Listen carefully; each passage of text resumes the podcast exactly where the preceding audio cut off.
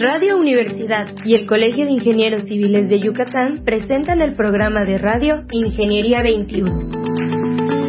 Un espacio en el que veremos que la ingeniería se encuentra presente en todo lo que nos rodea. Bienvenidos.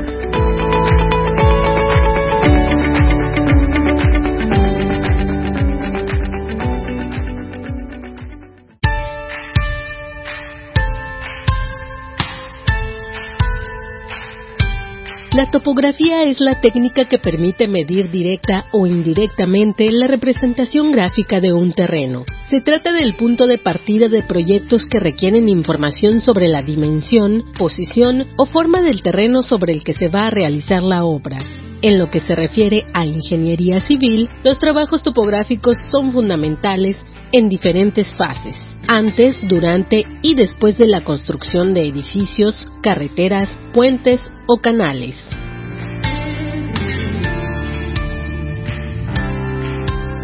Desde la antigüedad, el ser humano ha ido construyendo sus propios instrumentos de medición, entre ellos la cuerda, la cadena, dioptra, crobates, pértica y banderolas.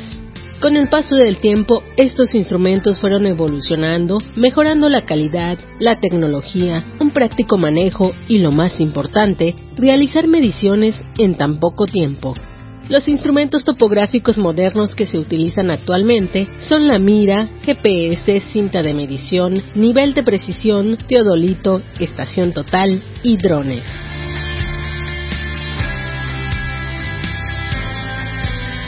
El levantamiento topográfico que se consigue con ellos aporta mucha más información gráfica y con un dron se puede llegar a zonas de difícil acceso o incluso inaccesibles. Se amplía el conocimiento del lugar y de los alrededores, con lo que se consigue mayor información. Además, así se consigue evitar riesgos innecesarios para el topógrafo. Acompáñenos al tema de hoy, la topografía, la fotogrametría y los drones como parte de los estudios realizados al paso a desnivel. Muy buenos días, estimados radioescuchas. Bienvenidos al programa Ingeniería 21. El día de hoy está con nosotros el ingeniero Francisco Mendoza de Argens. A ver si lo dije medio bien. ¿Cómo estás, Francisco? Bien, Tere, gracias por invitarme al programa. No, al contrario, Francisco. El ingeniero se especializa en una de las áreas pues muy interesantes de la ingeniería, al menos para mí siempre ha sido interesante, aunque yo no he hecho prácticamente nada, la topografía, ingeniero. ¿Podrías explicarle a nuestro auditorio en palabras pues más sencillas, menos técnicas, qué es la topografía? La topografía, pues vamos a tenernos a lo que dice la famosa etimología, ¿no? Ajá, claro. topos, topo, lugar, grafé, descripción y ciencia es la ciencia que nos permite describir un lugar, o sea, es representar, en, usualmente en un plano, cómo es un lugar determinado. Eso nos permite saber su forma, sus dimensiones, el área, eh, las alturas, etcétera. ¿no? Nos permite saber cómo es un sitio y al saber cómo es un sitio nos permite aprovechar mejor ese sitio para diferentes propósitos, sea para propósitos agrícolas, para propósitos hidráulicos, para propósitos de construcción, etcétera. Es, yo diría, de la construcción, es el A del, del ABC, de todo el abecedario de la construcción. si vas a construir cualquier tipo de obra, pues lo primero que necesitas es saber dónde vas a construir esa obra.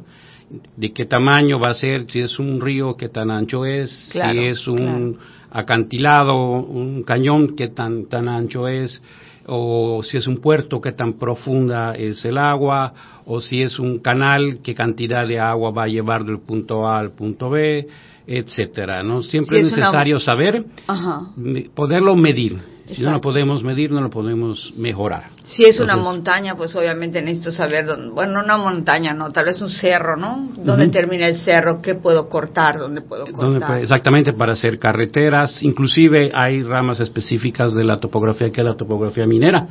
La topografía minera, eh, en, las regiones de México, vaya, se explotan minerales industriales te permite saber primero en la etapa de exploración dónde está el mineral, con ayuda de los ingenieros eh, geólogos, los ingenieros mineros, de qué cantidad de, material de mineral estamos hablando, y ya establecido que es viable la explotación económica de ese mineral, la topografía permite ir guiando la mina construyendo la mina para explotar de la manera más eficiente ese material, sobre todo cuando son cuestiones de tipo subterráneo.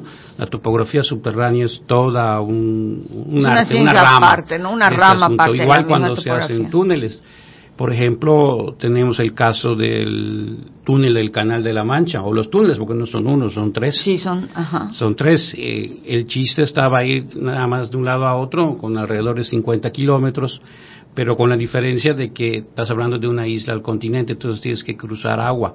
Claro. En condiciones normales, para hacer un túnel, partes de un punto A y llegas a un punto B, pero estás sobre tierra y tienes maneras de ir verificando cómo va yendo el túnel claro. en su dirección. Puedes estar afuera, puedes estar viendo, puedes, entrar. hay, hay, pozos intermedios, hay muchas maneras. En el caso del túnel del Canal de la Mancha no se podía hacer. Entonces tuvieron que recurrir a toda una serie de, de artificios, equipo moderno, más preciso, para ir eh, minimizando esa cosa que se llama el error, que no es lo mismo que equivocación, el error de cierre.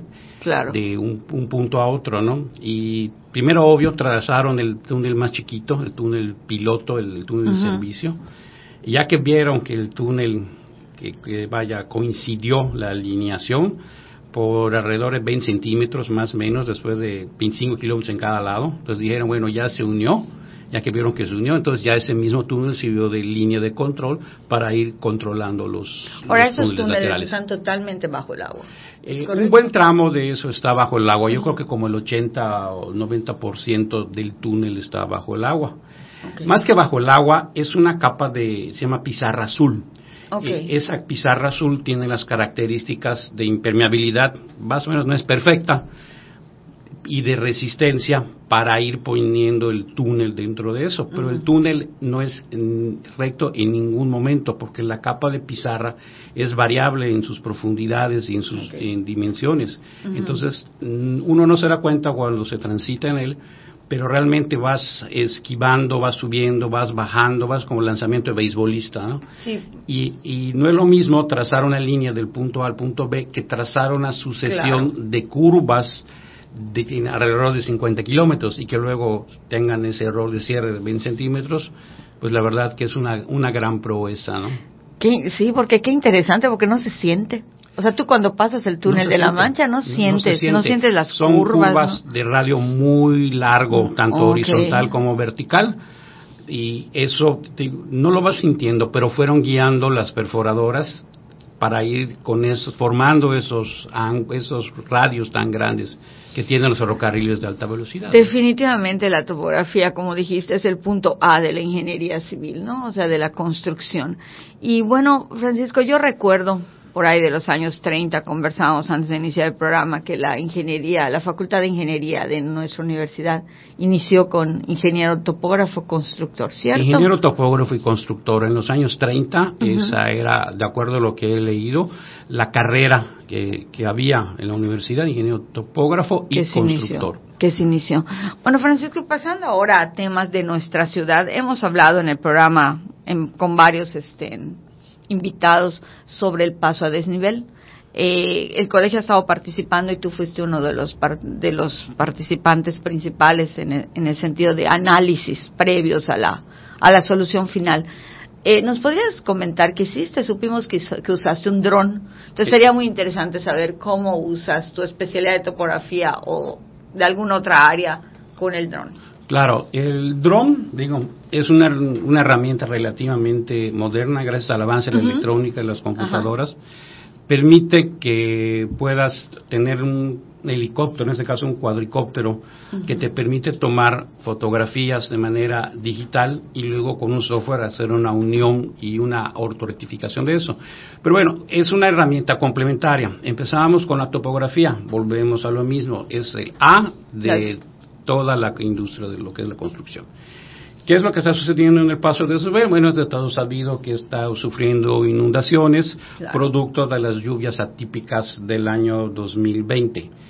Eh, de acuerdo a lo que se, los datos que se tiene, llegó hasta la cota 520 del nivel. porque estamos hablando alrededor de tres metros de profundidad, ¿no? De, y de, tirante de agua que había en el, en el paso de desnivel.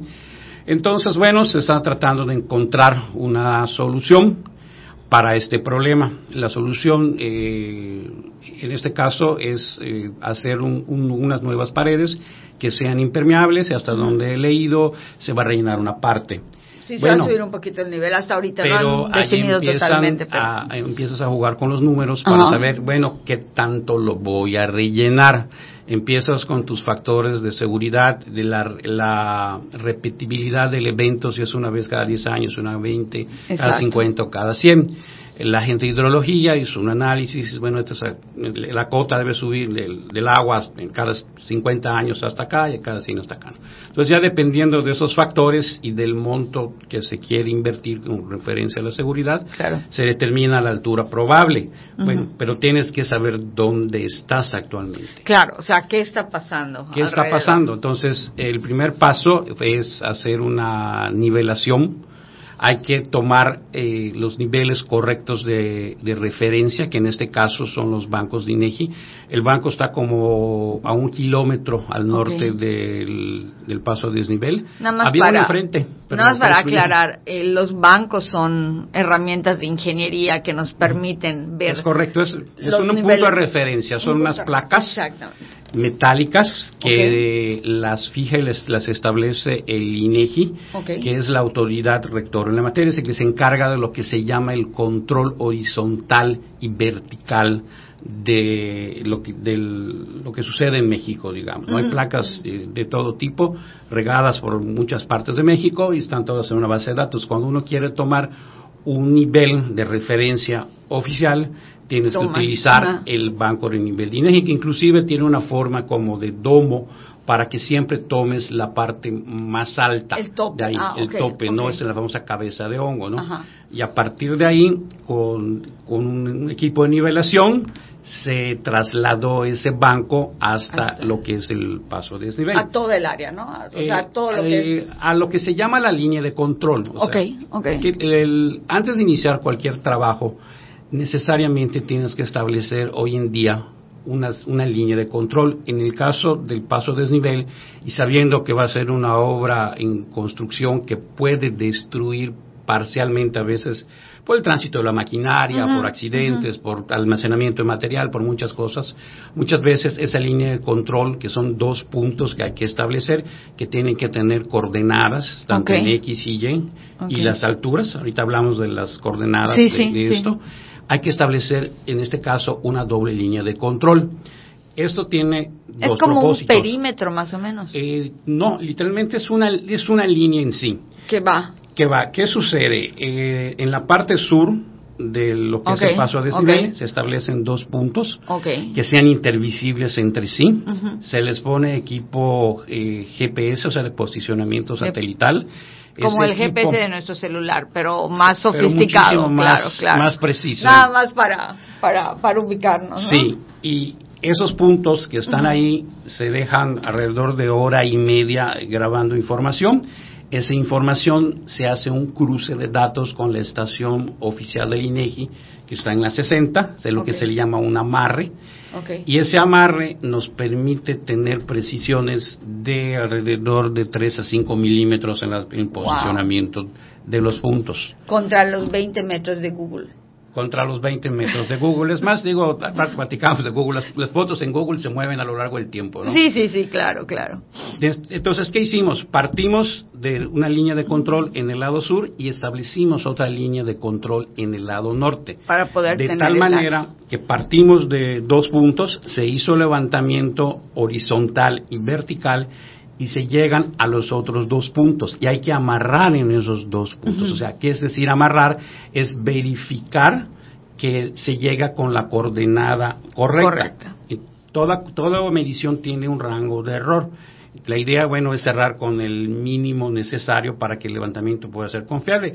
Y si mal no recuerdo, andábamos en, alrededor igual de 5 milímetros, 7 milímetros en, en la medición que se hizo horizontal y vertical. Entonces se obtuvo digamos, la profundidad de, hasta qué cota estaba el, el nivel de rodamiento actual del paso a desnivel y ya sabiendo que llegas a la cota 520, bueno, ya tienes de, qué tamaño es el tirante de agua que puede haber ahí, los anchos, etcétera, ¿no? Y justo con esto mismo eh, aprovechamos y tomamos una foto, una, se llama una ortofoto de todo lo que es el área donde se va a trabajar. Es algo muy cierto que una imagen dice más que mil palabras. En un levantamiento, pues lógicamente pones el ancho de la vialidad, pones los obstáculos que están ahí, los carriles, etcétera, etcétera. Pero si tú quieres saber si, no sé, hay algo pintado literalmente en el pavimento, pues no se levanta normalmente. No, no, no llega a ese grado de detalle, pero vas a la foto y en la foto no solo lo puedes ver, lo puedes medir.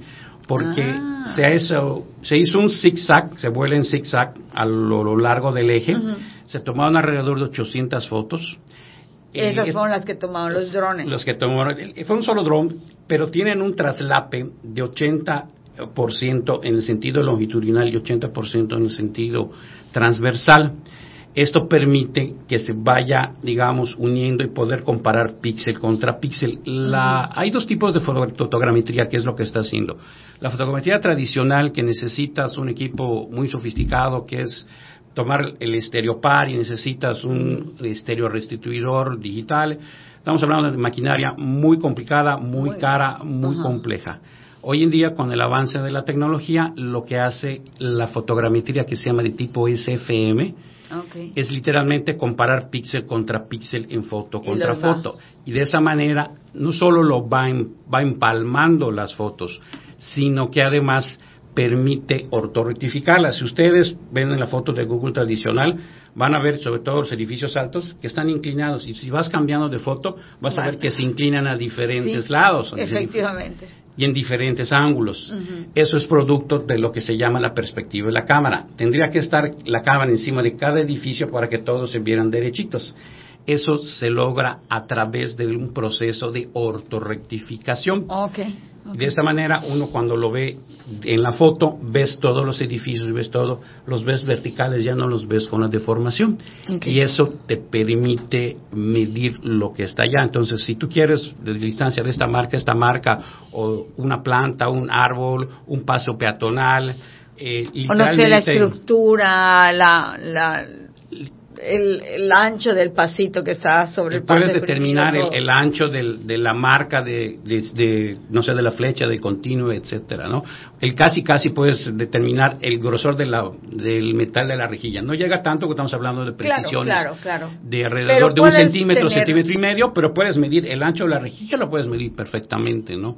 La resolución de píxel a la altura que se voló, que fue más o menos alrededor de 40 metros, estamos hablando como de centímetro y medio.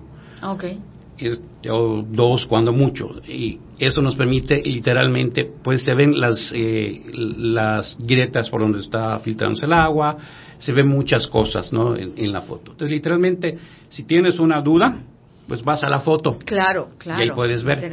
Otro de los detalles de la foto es que aparte de ponerla lo clásico en un archivo JPG, bueno, la puedes montar en un archivo en AutoCAD. Y, y, si le pones en AutoCAD ya queda georreferenciada y como es una foto métrica, literalmente lo que midas allá, centímetro más, centímetro menos en campo, es lo mismo. Pero es una maravilla eso. Es una verdadera maravilla, ¿no? me imagino al, estructurista, ¿no? Que está checando las grietas y algo y lo que se le haya pasado en su levantamiento, abre su cama, su de la foto y puede medir en AutoCAD y puede ver y rectificar lo Como parte del levantamiento físico se le monta la foto encima, pero además la foto nos permite obtener niveles. Porque la, foto cuando se toma, no nada más se toma la foto por tomarla, se le ponen unas marcas de control en el piso, unas cruces de color rojo, unos triángulos. Esos triángulos también tienen coordenadas X, Y y Z. Claro. Al tener esas coordenadas X, Y y Z, eso permite poder posicionar también verticalmente la altura. De hecho, eh, en épocas pasadas, cuando necesitábamos hacer curvas de nivel en lugares con cerros o con montañas, lógicamente no se hacen con estadal y nivel. Las haces con un avión por las áreas a cubrir y por los desniveles tan grandes que tiene. Entonces, la fotogrametría ha permitido sacar curvas de nivel desde épocas muy remotas. Entonces, usamos esa misma eh, foto para como comprobación de lo que había físicamente eh, tomado con el equipo de medición tradicional, que es la estación total. Ah, Entonces, te permite hacer esa comprobación los dos amarran entre sí, pero obviamente le da una mejor idea de qué es lo que está sucediendo físicamente ahí. Otro de los detalles es que el software permite exportar la foto en el archivo KMZ que maneja Google. Entonces, aparte de tenerlo en un plano, eh, en AutoCAD, literalmente lo puedes ver en Google y en una forma más ágil, porque la foto aún eh, en AutoCAD y con ciertas adecuaciones, a veces puede pesar 200 megas, 300 megas. Sí, mucho. Y se te alerta un poquito la máquina, ¿no? Entonces aquí hasta apaga la foto, pero si no, lo que quieres es revisar el sitio, la exportamos en KMZ y literalmente puedes moverla ágilmente como te permiten ver las fotos en Google del, en el lugar correcto que está. Entonces te permite ver y es una foto mucho más este mucho más precisa, mucho más clara, más real. mucho más ágil de manejar lo que se hace ya con la fotogrametría utilizando drones. básicamente, entonces, este fue el estudio previo para que los demás especialistas pudieran. Bueno, específicamente estructuras, ¿no? Básicamente estructuras y también hidrología. Hidrología, también? ya terminó su cota, pero la estructura es, bueno, de qué tamaño, cuánto vamos a rellenar y en base a eso, de qué tamaño van a ser los elementos de la estructura van a quedar, que se va a realizar. qué voy a disminuir, qué voy a rectificar. Qué interesante. Estaba, yo pensando cuánto, cuánto hemos avanzado, ¿no? Pensando en las épocas en las que teníamos la estación total que no era GPS, ¿no? La estación normal. El, tránsito normal. O sea, un servidor tiene 30 años haciendo topografía y cuando yo inicié mi negocio, a principios de los 90, literalmente era tu tránsito y tu eh, cinta, tu libreta y obviamente pues nos llevaba más tiempo. A veces que me dio una línea que me dio 800 metros, pues posiblemente nos podría llevar todo el día. Hoy en día con un equipo de una estación láser y un infrarrojo lo puedes medir en menos de un segundo, ¿no? Imagínate de, un día a un segundo. Ahora, las herramientas han permitido hacer más cosas en menos tiempo, pero también en algunos casos hay gente que ha caído en el abuso de la tecnología. La tecnología eh, te da herramientas. No es que las herramientas, como toda herramienta, tienen usos y tienen limitaciones. Claro, claro. Mucha gente, es mi GPS.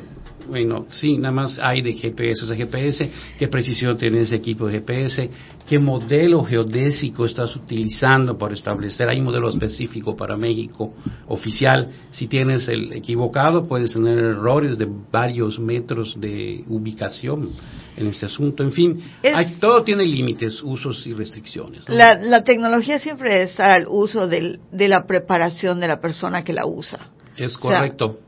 Yo recuerdo en mis épocas de la facultad que el profesor, ya, había computadoras, ya había software de análisis estructural. Claro, claro. Pero el profesor nos decía, jóvenes, la computadora es una herramienta de trabajo, favor de no utilizarla para suicidarse. ¿Por qué quiero decir con esto?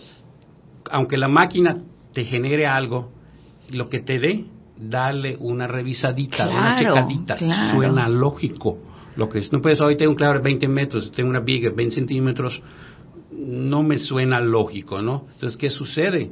Algún dato se metió mal al programa, eh, etcétera. Hubo un caso por ahí que de una estructura que tenía por defecto un acero de un índice de, influencia muy alto, ¿no? Pero ese acero no se fabrica en México. Y es el acero que tenían de, por defecto en el programa. Claro, claro. Le metieron las dimensiones de la estructura, lo que claro que tenían que manejar, etcétera, y les dio unas secciones y luego se dieron y ya habían cotizado, ya había ya había el, cliente ya había un concurso, ¿no? Ya había un concurso ya todo y o oh, sorpresa se dieron cuenta de que el límite de fluencia del acero era un acero dos o tres veces más fuerte que el comúnmente se consigue en México, que es a 36. Y bueno, las consecuencias fueron funestas, ¿no? Claro, claro, definitivamente. El otro día platicábamos en esta. Por eso es tan importante que las personas estén, construyan con ingenieros y con profesionistas capacitados. Con, gente profesional, capacitada, reconocida, colegiada. Efectivamente. Que, tengan un arraigo en la localidad y para, para que sean las cosas mucho más fáciles, ¿no? Mucha gente que dice, va a salir muy caro. No, lo vas a tener que hacer no una, van a ser tres veces. ¿Por qué tres veces? Una en la que lo construyes, otra en la que lo demueles y la tercera en que intentas hacerlo bien. En que lo reparas. Mira a, dónde llegamos hablando de, de, fotogrametría y de topografía. Francisco, y esta, esta foto, este trabajo que se hizo del paso al desnivel, eh, ya obviamente está listo, ya, ya está entregado y demás. ¿Qué nos podrías dar como tu opinión personal? ¿Qué encontraste? ¿Qué fue para ti llamativo? ¿Qué, qué, qué, de nuevo tuviste como para concluir este, de esto? Eh, que es una herramienta eh, muy útil, sobre todo para casos cuando hay eh, premura en entregar trabajos. Es, eso nos vimos, o sea, de que literalmente, dadas las circunstancias de que concedieron las cosas, en lo que lo planeamos, lo volamos y entregamos el trabajo, fueron tres días. Ok, esto no hubiera sido posible hace diez años, ¿no? En tres días hubieran sido dos semanas, tal vez, ¿no? y te permite obtener muchas cosas, muchos más datos, ¿no? Claro, de, de los usuarios, ¿no? Entonces, es, en este caso se vio la aplicación en cuanto a tiempo de, proceso, de tiempo de entrega de resultados del, trabajo. Obviamente valdría la pena aclarar que eso se tuvo que hacer no cuando teníamos el nivel de agua a dos o a más metros, sino tenía que estar el nivel de agua básicamente abajo el pavimento, o sea, casi seco, casi, ¿no? Casi, tenía un, un charquito, lo que había un centímetro de agua en una parte. No, había problema. ya, ya era medible, porque sí, como también, volviendo a los usos y limitaciones, la fotogrametría es foto Literalmente, si no lo ves, pues no, se ve, es como, es como Hay gente que me, pide, oye, necesito unas curvas de nivel en tal, en tal lugar. Oye, está el, tienes una capa de, de monte, de vegetación, no veo lo que está abajo, ¿no? Dicen, ¿no lo puedes obtener? No. porque simplemente no estoy viendo el terreno. Hay otras tecnologías que también utilizan drones, pero entonces ya hacen un barrido láser. Eso es el famoso LIDAR. Ah, sí, claro, claro. eso ya será motivo de, otra plática. de otra plática. Sí, lo que ha hecho ICA en México al trazarlos, Así es. el y ya hay equipos LIDAR que permiten ponerlos en los drones, ¿no? Sí.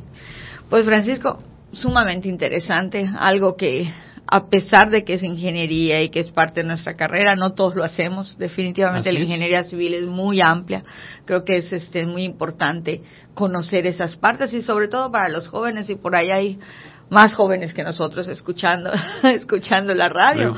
Pues bueno, es una, es un área muy interesante y que actualmente con toda la tecnología tiene pero muchísimo de dónde cortar, ¿no? Así es. Muchísimo. Muchas gracias, Francisco. Muchas gracias. Ingeniero Francisco Mendoza, uno de los especialistas de la, no solo del colegio, sino del Estado en topografía. Muchas gracias por haber estado con nosotros. Bueno, estimados radioescuchas, muy buenos días y como vieron, la ingeniería se encuentra en todo lo que nos rodea. Muy buenos días. Ingeniería 21 es producido por Radio Universidad y el Colegio de Ingenieros Civiles de Yucatán. Teléfono 925-8723. Correo gerencia arroba cicyucatán.mx. Facebook Colegio de Ingenieros Civiles de Yucatán AC, sitio oficial.